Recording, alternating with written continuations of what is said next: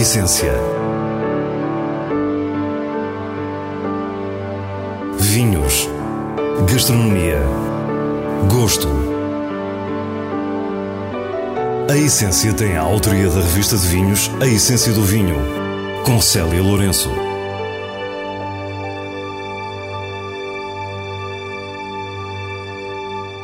Boa noite. Começamos a nossa viagem de hoje pelo norte do país para conhecer a Casa da Calçada em Amarante. Depois entramos numa prova da revista de vinhos com o apaixonante tema dos vinhos insulares portugueses. Terminamos com as habituais sugestões semanais para a sua garrafeira. Fique e descubra a nossa proposta para o que é realmente essencial. A menos de uma hora do Porto, em plena região dos vinhos verdes, está a magnífica cidade de Amarante. No centro histórico de grande riqueza arquitetónica e beleza urbana, entramos na Casa da Calçada, onde somos recebidos por André Estácio Pinto, o diretor-geral do projeto vitivinícola. A Quinta da Calçada é um projeto que existe há mais de 100 anos, uh, teve muita notoriedade, que entretanto para o público em geral, nomeadamente em Portugal, talvez possa passar despercebido. Uh, a nova fase que nós estamos agora uh, a ver da Quinta da Calçada começou em 2012, uh, com, uma, com uma nova fase de redinamização do projeto, uh, por entrada da terceira geração da família Mota, que é quem está agora à frente da, do negócio. A Casa da Calçada foi construída no início do século XVIII e invadida e incendiada pelas tropas de Napoleão 100 anos mais tarde. É já em finais do século XIX que é reconstruída por Lago Cerqueira com requinte e bom gosto. Na quinta, as vinhas são recuperadas, constrói-se uma adega e são criadas as caves da calçada. Na década de 1960, Manuel da Mota, empresário madeireiro de Amarante, compra a casa, a quinta e os vinhos à família do seu amigo Lago Cerqueira após a sua morte. E é em 2001 que a Casa da Calçada abre as suas portas como hotel de charme, enquanto o seu restaurante, Largo do Passo, recebe uma estrela Michelin em 2004. Nós temos ingredientes uh, todos para fazer disto um projeto de sucesso. Portanto, no fundo, temos um projeto de hotelaria que já está uh, instalado e implementado e reconhecido pelo público. Temos um projeto de restauração que segue os mesmos padrões e, no fundo, os vinhos, que foram o modo principal da, da Casa da Calçada, surgem agora com uma nova face, mas, uh, no fundo, é um reavivar de memória. Uma pequena parte das vinhas da Quinta da Calçada estão inseridas nesta propriedade e são praticamente a extensão natural do jardim do hotel. Nós, desde, desde 2012, começámos a, a fazer investimentos na área de vinha, porque entendemos que uh, uh, a viticultura de alta densidade, que é o que nós pomos em prática agora, era o caminho a seguir para um caminho de futuro e de valorização do produto uh, e de consolidação da qualidade mas depois também aqui na Quinta da Calçada, especificamente, temos aqui uma parcela que são cerca de 4 hectares. Eh, entendemos que pelo valor histórico da propriedade eh, e porque temos aqui a vinha mais antiga da região dos Vinhos Verdes, eh, faria sentido também recriar um percurso. E este é um percurso histórico da viticultura da região. Um projeto ambicioso que o enólogo João Cabral de Almeida nos explica como foi possível tirando partido de uma propriedade que é toda ela em patamares sobre o rio Tâmega. Nós aqui na calçada procuramos recriar toda a história da viticultura desde o século XIV até aos dias de hoje, nos diferentes microsocalcos que temos aqui na calçada. Era um património que nós tínhamos, que eram os socalcos, e recriámos toda a história desde o século XIV até aos diferentes sistemas de condução que fazem parte da história da região dos vinhos verdes, até aquilo que achamos que é a viticultura que devemos praticar nos dias de hoje, neste último patamar onde estamos. Além da grande beleza desta paisagem frondosa, quisemos saber a que detalhes as pessoas poderão ter acesso.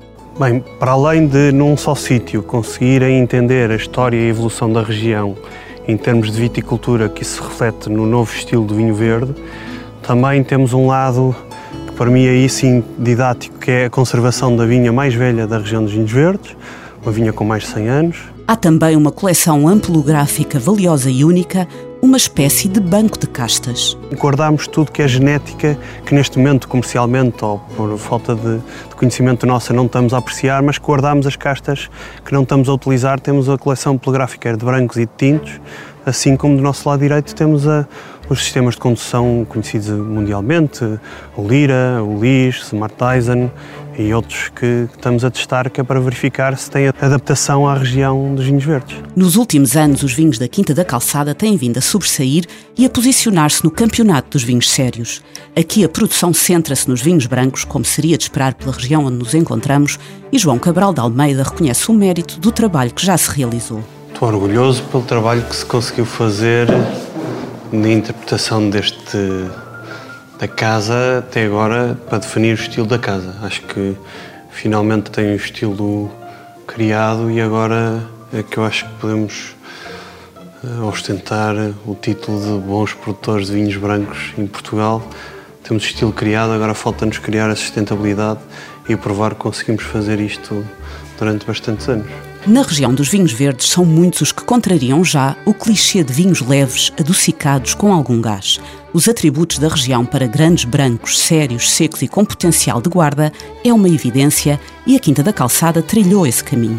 É verdade. Eh, nós, desde o início, tínhamos esse, esse fator de loucura que acreditávamos que a região conseguia fazer grandes brancos e sempre nos focámos até porque era um fator diferenciador de, do próprio projeto, que tínhamos ingredientes perfeitos para enverdarmos por esta linha e acho que está aqui a prova de, dessa linha que está correta. André Pinto diz-nos que o posicionamento do hotel e do restaurante norteou o projeto vinhos. São três peças de um mesmo puzzle. Por isso mesmo, o padrão de qualidade estava definido e seguiram-no, antecipando um pouco o que já se verifica na região tivemos a consciência que conseguimos, uh, conseguimos fazer vinhos de, deste perfil e que este perfil iria vingar na região e que a região aos poucos também estava a mudar. Portanto, de alguma forma, sim, eu diria que nos antecipámos ao movimento, mas era um movimento que também já começava a dar os primeiros sinais de, de querer uh, uh, acelerar e querer uh, marcar a mudança. A Quinta da Calçada exporta 80% dos seus vinhos e o diretor-geral fala-nos dos grandes desafios que enfrenta atualmente. O, grande desafio para nós é sempre vender vinho verde. Portanto, vinho verde, antes de mais, é uma marca, é uma marca grande.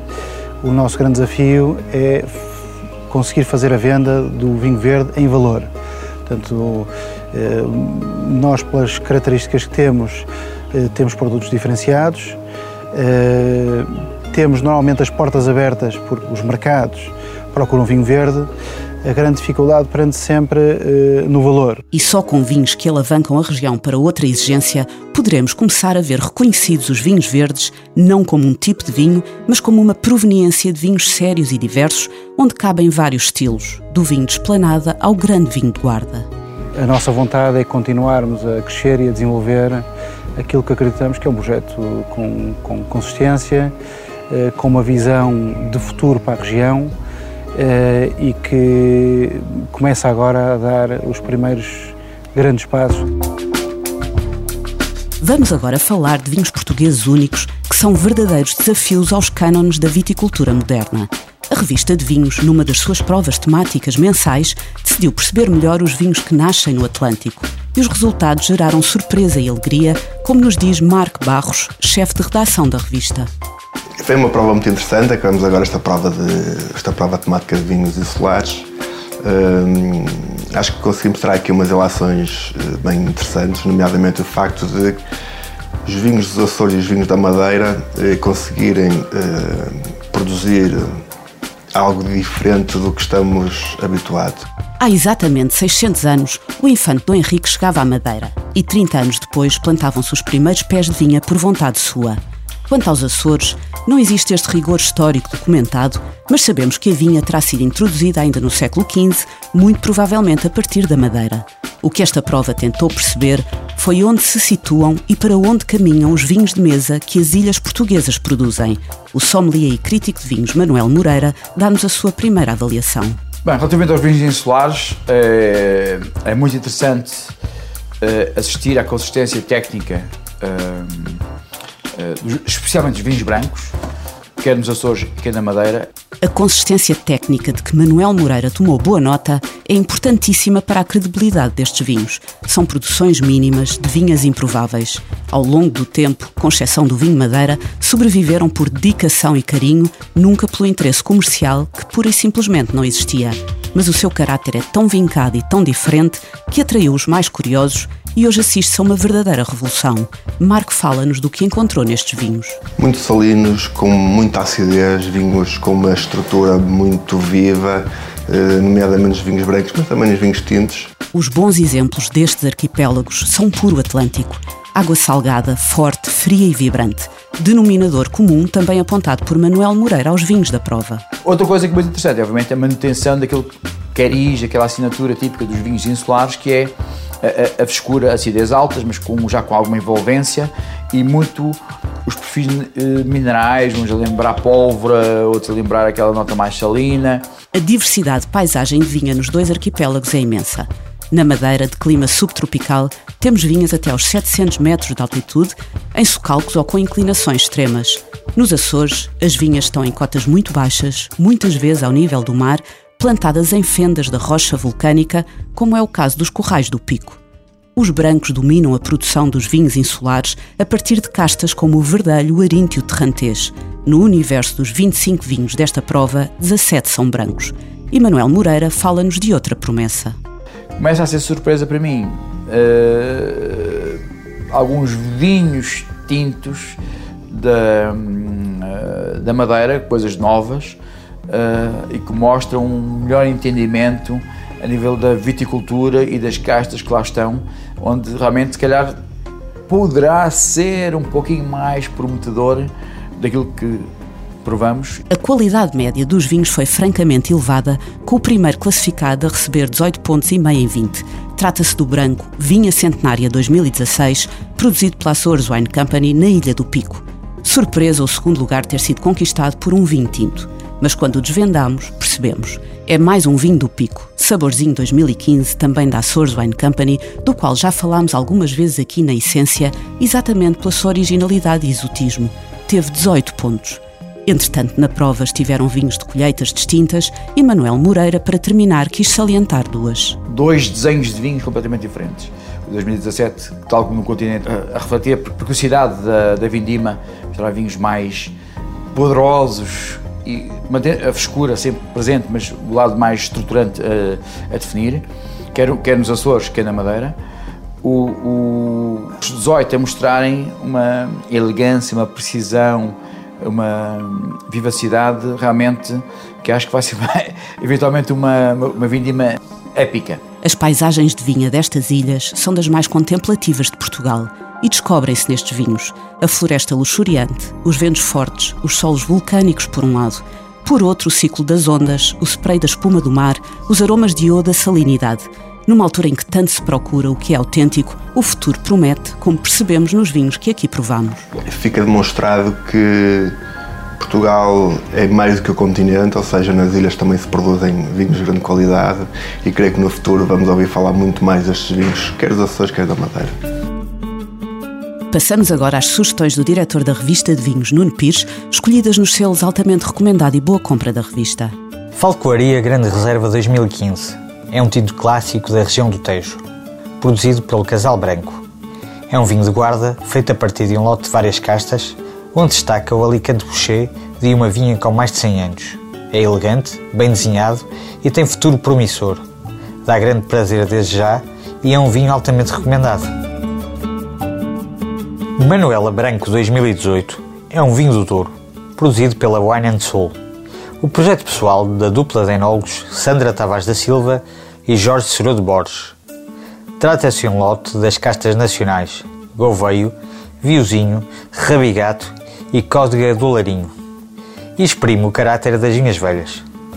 É sofisticado, mesmo na sua categoria de vinho mais disponível. Uma boa compra. É com estas sugestões a pensar no outono que agora começa que nos despedimos. Para a semana, à mesma hora, teremos mais vinhos e muitas histórias contadas por quem os faz. Tenham uma boa noite.